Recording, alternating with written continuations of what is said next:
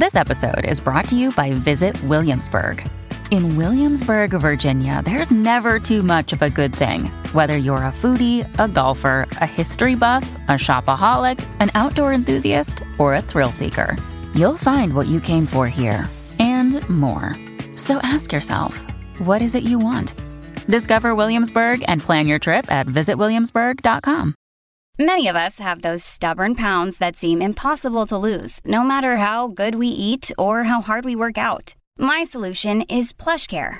PlushCare is a leading telehealth provider with doctors who are there for you day and night to partner with you in your weight loss journey. They can prescribe FDA-approved weight loss medications like Wagovi and Zepbound for those who qualify. Plus, they accept most insurance plans. To get started, visit plushcare.com slash weight loss. That's plushcare.com slash weight loss.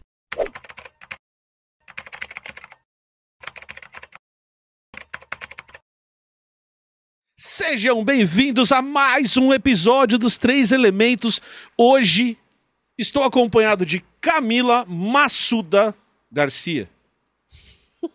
Você esqueceu um nome, mas serve, serve. Camila Ferreira Massuda. Mila Massuda. Peraí, Tudo quantos você? anos vocês têm de casado? Nós temos. De A gente casado, tá a gente- junto é, desde 1999. a gente tá junto desde 8 de setembro de 99. Ok, e Aí, você. aí nós nos casamos Tá. Em 2004. em 2004. Ou Eu seja, acho. uns 25 anos. A gente tem 24 anos juntos, a gente vai 24 fazer anos, 25 tá. ano que vem. E você esqueceu o sobrenome da sua esposa em rede nacional? Sabe por que eu esqueci? Vou dar uma justificativa. Tarde Eu esqueci. demais.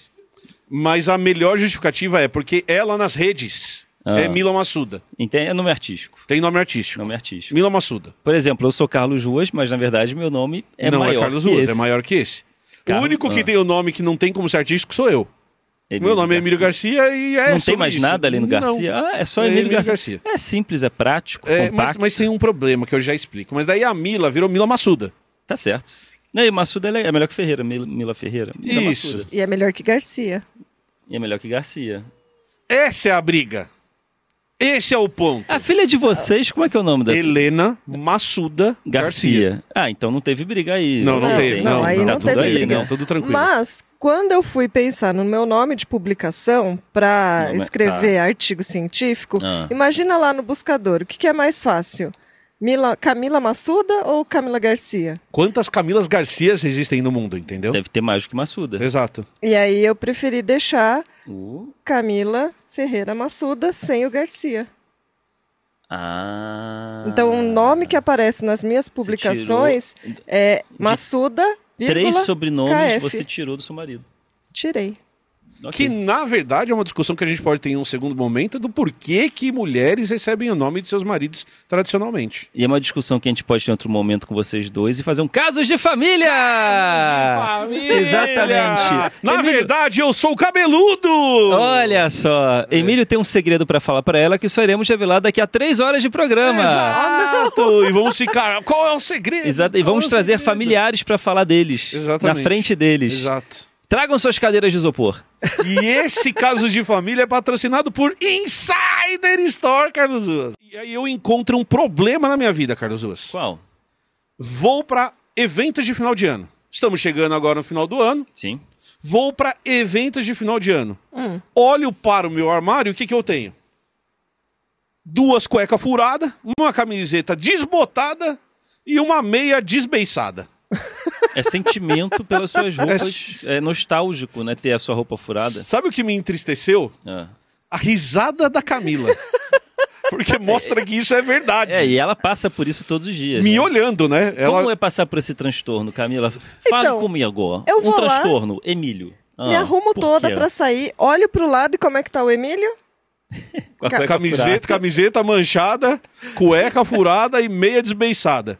É impressionante, parece que a meia chega, sabe quando você desgasta, desbasta a meia e ela fica parecendo aquela. fica sambando o tornozelo ali na meia? Quanto mais tempo passa, mais a gente vai dando um dane-se, assim. Ex- Eu tô é. nem aí porque a sociedade vai querer Exato. falar de mim, me julgar. Eu tô dane-se, sabe? Então, a gente se é preocupa assim que ele menos sai com a comigo. vaidade. É, e aí, sabe qual é a solução que a Insider apresentou? Como? Você pode se dar um presente. Olha só. Então eles montaram lá os starter packs, duas camisetas, cueca e meia. E aí você vai lá e compra. Hum. O dia que você vai sair com o seu namorado, você pode usar o seu kitzinho ali pra experimentar e ver se você gosta. E se você gostar, você pode comprar mais coisas se te apetecer. Então esse ano você já tá preparado. Já. Agora vai ter que. Agora eu vou ter que com... usar uma camiseta que não desbota. Vai ter que, nossa, vou que ter que usar uma camiseta da Insider que não desbota. Que não deixa Faça fedido, isso pela que sua não mulher. amassa. Que não amassa. Nossa, E se você que clicar no link aqui embaixo, Camilinha, você Hum. tem 12% de desconto. boa. Boa, não é? Uhum. Mas tem uma outra coisa que eu gosto, que, que é legal de dizer da Insider. Hum. Como todas as empresas, mas na Insider, isso num processo muito mais rápido, existe a chance de você comprar o produto e, ah, sei lá, não é tão legal quanto eu imaginava.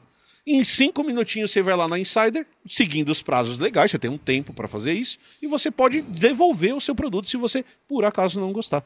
É só você entrar ali, cinco minutinhos, você preenche os dados, você pode devolver os produtos e resolve o seu problema É, às tranquilamente. vezes erra o tamanho. Exato. Quer não se frustrar nesse Natal, se dê um presente. Exato. Se dê um presente e vá bonitinho pra festa. Perfeito.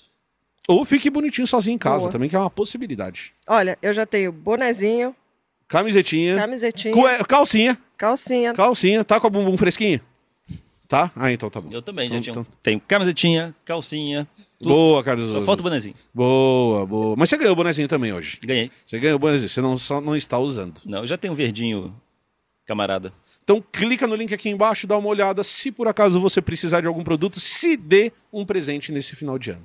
Certo? Perfeito. Sucesso! Sucesso. Camilinha, o que, que nós vamos falar hoje? Hey, it's Ryan Reynolds, and I'm here with Keith, co star of my upcoming film, If, only in theaters, May 17th. Do you want to tell people the big news?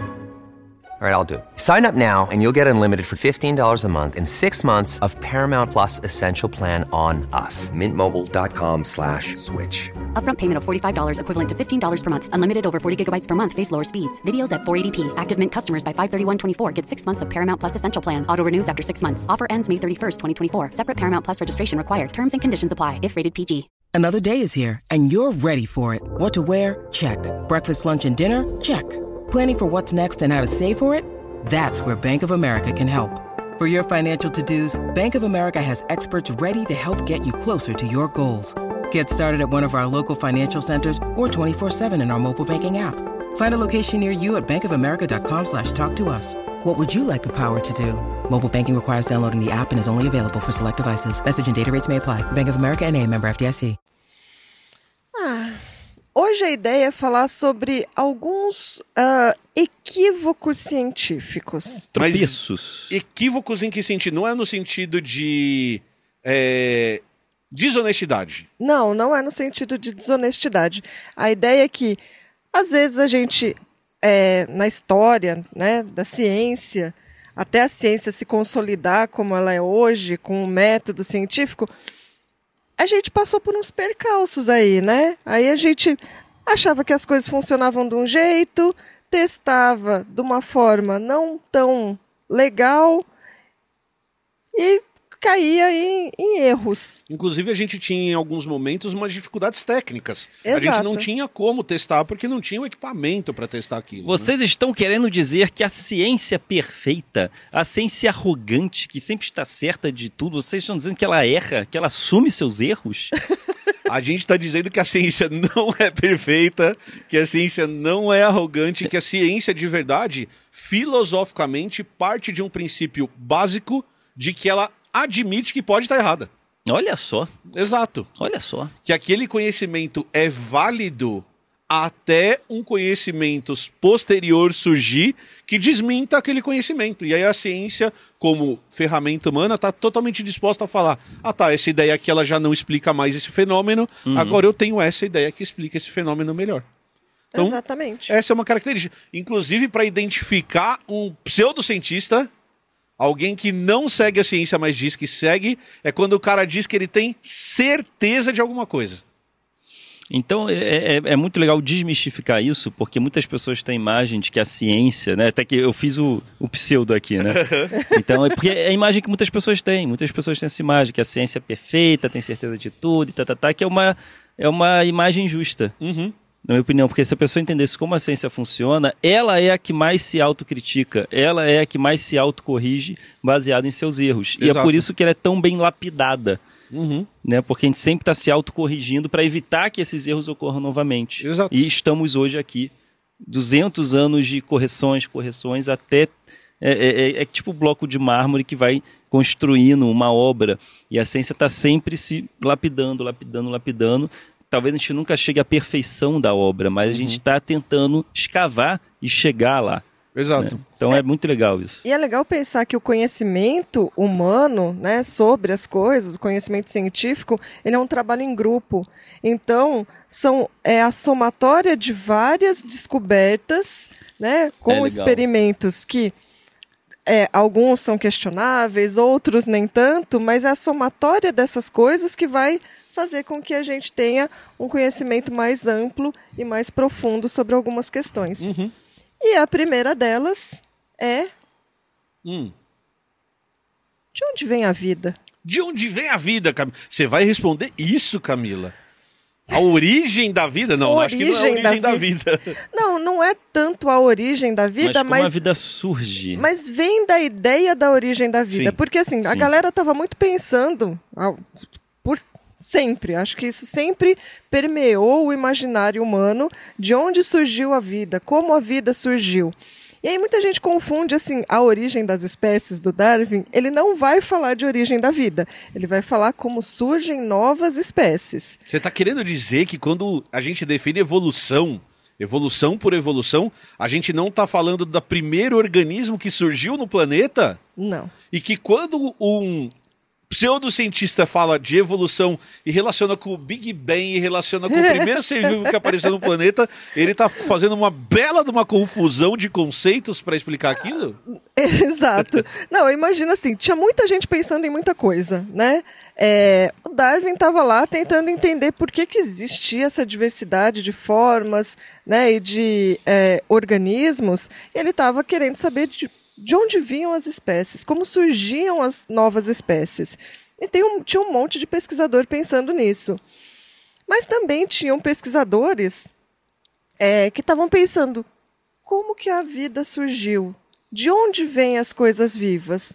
E é, antes até de se pensar do surgimento da, da primeira coisinha viva, né, na história da, da- do nosso planeta, tinha uns caras falando, oh, tô vendo aqui uns negócios, acho que assim, ó, vida é um negócio que surge, Que surge.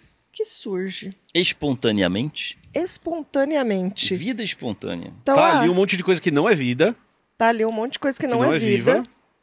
Que não é viva. Ó, descobri aqui a receita para fazer rato. Hum, como, co- me explique, Camilinha, qual que é a receita para fazer rato? Vou ensinar receita para fazer rato. Você pega lá um- uma caixinha, põe lá uns pano velho, um papelão, deixa no cantinho, joga uma comidinha para De Surge. repente vira rato. Espontaneamente espontaneamente. temos ratos. interessante dizer disso é, em primeiro lugar, que existiam receitas mesmo. Se você procurar alguns livros da Idade Média, você vai ver alguns livros que eles estão discutindo essa origem da vida. E ele vai falar: quer criar rato? Pano sujo, queijo, não sei o que lá, cria rato. Aí quer criar pomba, não sei o que lá, ah, cria pomba. E assim por diante. Você vai criando os organismos. Quer criar mosca? Quer criar mosca? Aí o que, que eles tinham lá? Ah, os corpos, né? Ou, é, coisas em decomposição. Sim, carne Isso podre, né? dava origem a larvas. Aquilo se transformava em larvas de mosca. Sim. Você tinha esses mecanismos, essas fórmulas para criar as coisas. Então, assim, com o método que eles estavam usando, tá, tava funcionando mesmo, era assim aparecia mesmo. a mosca, Aparecia aparecia, a o rato. mosca, E Aparecia. repetia, né? E repetia. Era replicável, Era né? replicável. Mas daí vem os outros caras e ficam assim, pera lá, vamos pensar bem nesse método. Uhum. Vamos isolar algumas coisas aqui, algumas variáveis. E aí, 1668 tem o Francesco Redi, Francesco Redi. que ele fez um experimento com os potinhos. Que ele pegou dois potinhos. Bem, já que a mosca surge espontaneamente da carne podre, as larvas que viram mosca, então vou fazer um teste. Vou pegar um potinho com ca- dois potinhos de carne podre, só que um eu vou tampar. E o outro eu vou deixar aberto. Conclusão que ele teve, o potinho que ficou aberto, realmente Deu larva e deu mosca. Porém, o potinho que ficou fechado não aconteceu nada. Não surgiu uma vida espontânea ali dentro. E aí ele começou a desconfiar que talvez, vida, na verdade, a vida viesse da vida. Uhum. Né? Que a mosca, depois ele começou a teorizar isso, que a mosca botava o ovinho ali e do ovo surge a larva que surge a mosca. Então é um ciclo, não é espontâneo. Né? E esse foi um dos primeiros testes que é, é, fortaleceu essa hipótese, né? que evidenciou de uma forma é, concreta que isso é, que, a, que a vida espontânea podia ser uma coisa refutável. O que eu acho mais interessante desse experimento, que começa essa, essa, essa linha de pensamento, que depois vai ter uma série de experimentos feitos por vários pesquisadores tentando entender como isso acontecia, é que, em primeiro lugar, esses caras eles tinham uma dificuldade muito grande de entender hereditariedade. Então, como que você juntava moscas e esse ciclo que você falou, ninguém entendia direito como isso acontecia, como que os bichos deixavam descendentes. Então, por exemplo, a gente não entendia como funcionava a nossa hereditariedade.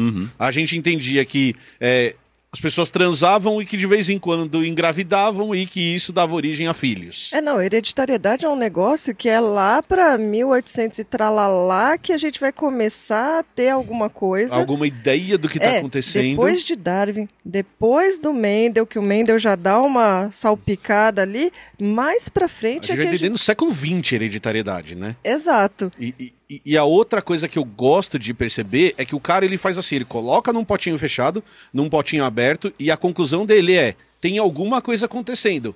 Ele não sabe o que está acontecendo, ele não está vendo o que está acontecendo, mas ele sabe que não é geração espontânea e tem alguma Sim. outra coisa acontecendo. E a- o legal desse experimento do Red, Redi. Redi é, foi realmente enfraquecer essa hipótese da geração espontânea. Então enfraqueceu pra caramba essa ideia.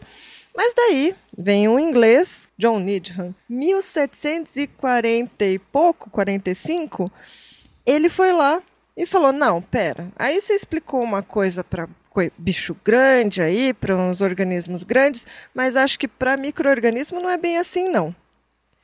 E aí o Needham foi lá, pegou umas soluções nutritivas Eles usavam muito caldo de carne, né? Que depois vai ser usada depois de novo. E aí ele fez lá vários frasquinhos, aqueceu esses frasquinhos, deixou lá fechadinho com rolha e ele viu, depois de um tempo, que ele aqueceu acho que por 30 minutinhos e aqueceu lá e depois foi ver o que tinha.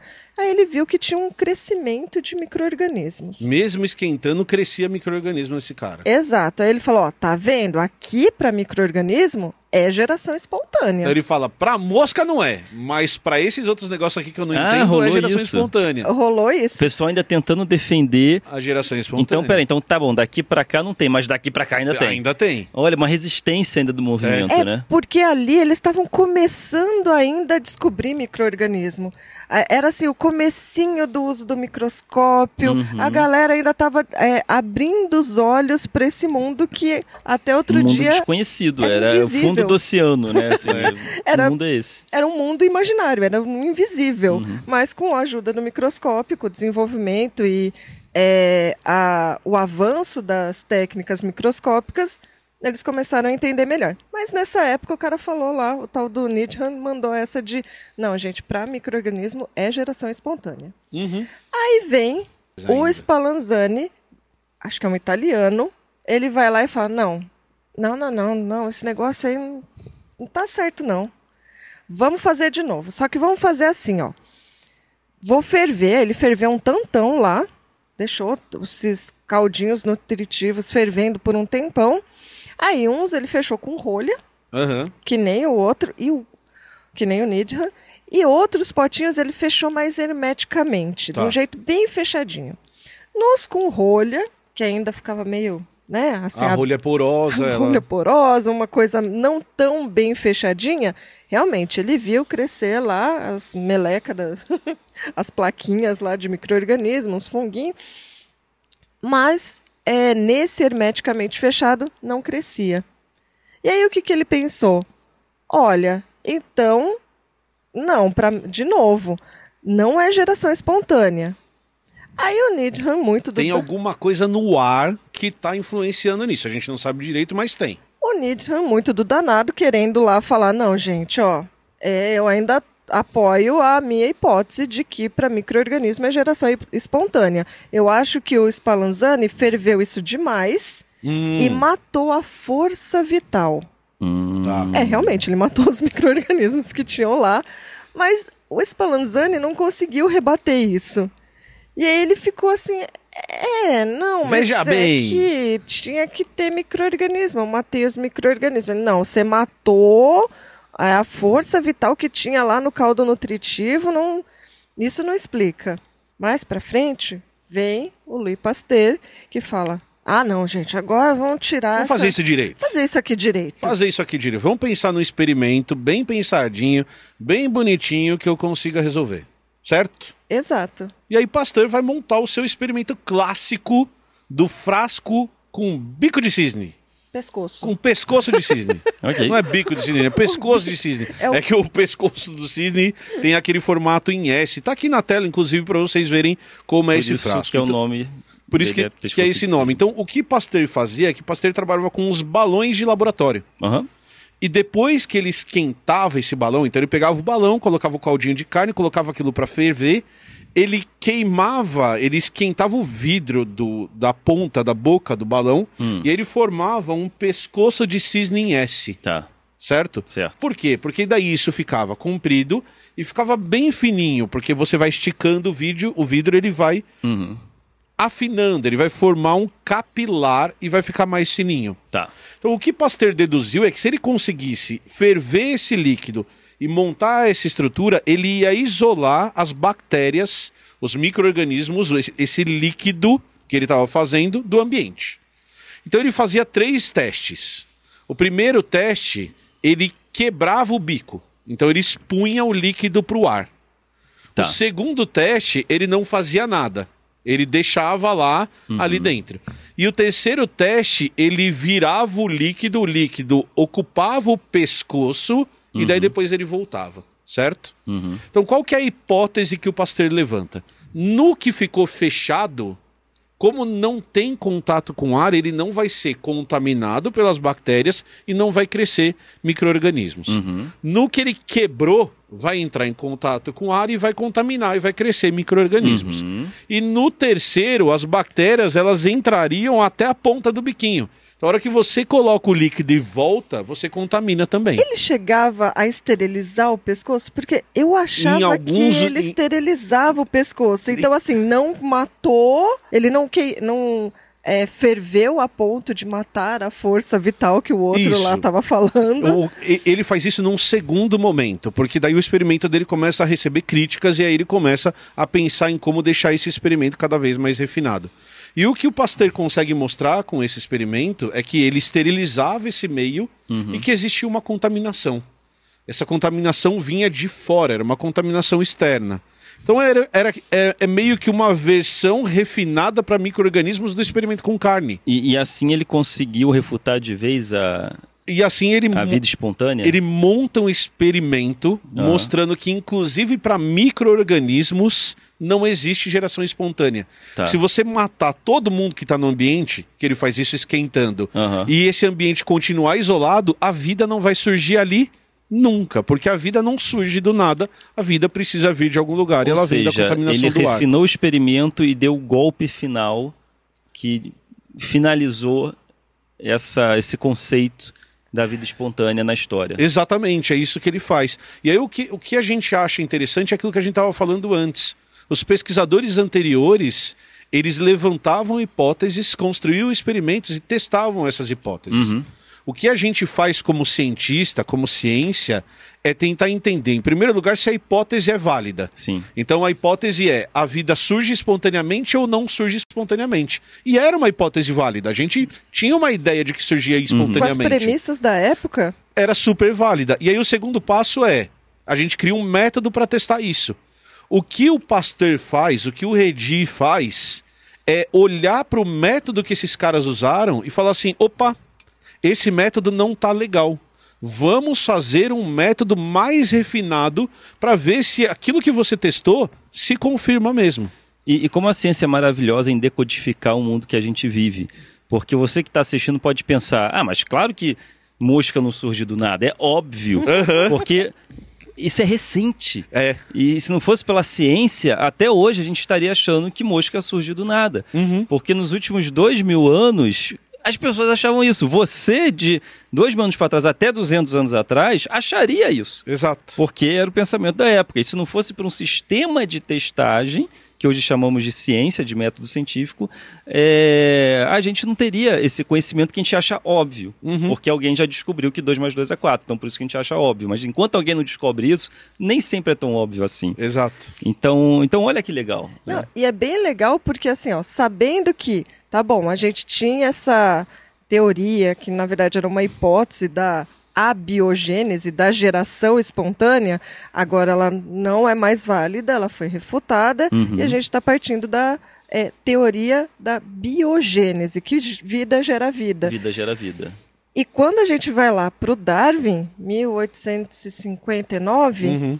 é, com a origem das espécies, ele começa a discussão dele falando, ó, a partir da vida, né? Já que Desde- vida gera vida. já desde que a vida surgiu, não sei como aqui, né? Desde Não. que a vida surgiu, como que surgiram as novas espécies? Uhum. E olha que legal que é uma peça de quebra-cabeça encaixando na outra. Exato. É né? muito legal. É. É, muito vai- legal. É, vão vir depois do Pasteur outras pesquisas, outros testes e experimentos para daí tentar é, entender como a vida surgiu lá na Terra primitiva. Uhum. Que vão tentar simular, tem uns, uns escorrega ali, mas acho que esse a gente deixa para um outro episódio. É, eu também acho. Mas, mas e eu daí a gosto gente muito. fala do Oparim, do Haldane. Perfeito, mas eu gosto muito dessa ideia de. Tá, Emílio, então você quer dizer que pode surgir, por exemplo, uma nova hipótese para ser testada em relação a como novas espécies surgem? Claro que pode.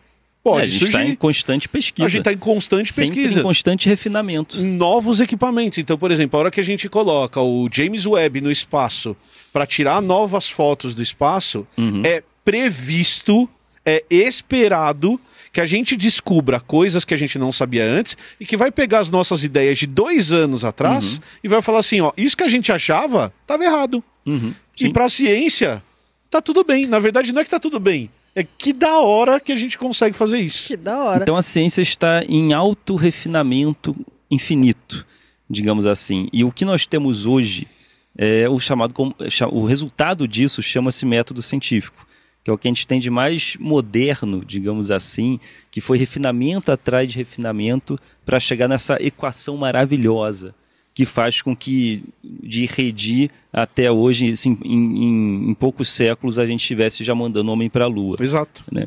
É, porque a gente começou a testar as coisas que gente, as nossas deduções.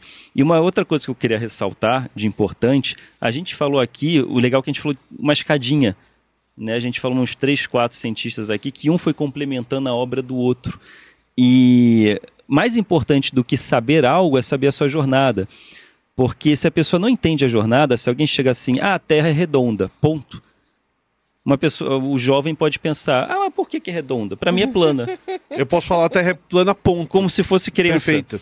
Então, quando você entende a jornada que existe por trás dessa afirmação dela ser redonda, quando você descobre desde a Grécia Antiga, de Eratóstenes, de- até a Idade Média, até Ptolomeu, até Kepler, até Galileu, quando você vê esses cientistas, essas mentes maravilhosas, um encaixando uma peça no quebra-cabeça do outro e essa escadinha sendo é, acrescentada e crescendo, é, é, todas essas grandes mentes trabalhando nesse quebra-cabeça, menos, mesmo que eles não tenham convivido na mesma época. Quando você tem essas mentes geniais que não precisavam estar na mesma época juntos, porque um tinha contato com o trabalho do outro, então é como se simbolicamente eles estivessem na mesma mesa trabalhando e encaixando uma peça de quebra-cabeça e pá, pá, pá.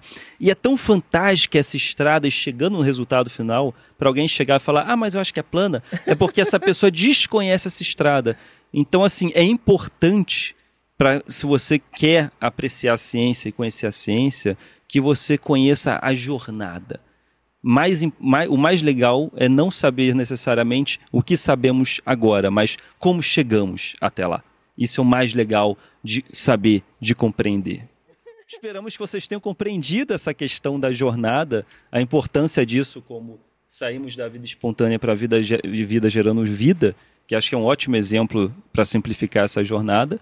E esperamos que você, apreciador de ciência, conheça outras jornadas, que é muito encantador, é muito fascinante. Certo? E este foi mais um Três Elementos. Camila, o que você achou, minha querida? Não, eu acho, eu acho essas histórias muito legais porque faz a gente entender quais foram os caminhos Uhum. né, dessa sobreposição de ideias. Como você falou, é um, um trajeto muito legal que nem sempre. é, Às, às vezes a gente conta e parece que estava todo mundo feliz concordando com tudo. Mas tiveram vários enroscos, várias briguinhas. Era um É- super cat. Uma É. luta de boxe entre os pesquisadores. E é legal até pensar que antigamente a gente não tinha a, a comunicação científica que existe hoje. Não tinham essas revistas científicas é, que todo mundo tinha acesso. Uhum. Era bem mais. Até assim, na época que eu fazia graduação, era muito ou pós-graduação, era muito difícil ter acesso a algumas revistas. Era mais assim, porque a gente tem acesso dentro da instituição de ensino, que são revistas caras, né? É, mas antes, então, dependendo do quanto a gente vai voltar, meu Deus, os cientistas não trocavam figurinhas. Ah, isso é uma coisa muito recente. E imaginar que ainda assim há essa sobreposição, há é, algumas. Não só uma sobreposição, mas uma junção de ideias, isso é legal demais. Então você não teria ganhado esse conhecimento se você não estivesse acompanhando os três elementos. Camila Massuda, Carlos Ruas e Emílio sem calças no banheiro. né? Filma ali, né? Tá. Um momento, um momento, um minuto de silêncio pro companheiro Emílio que saiu correndo.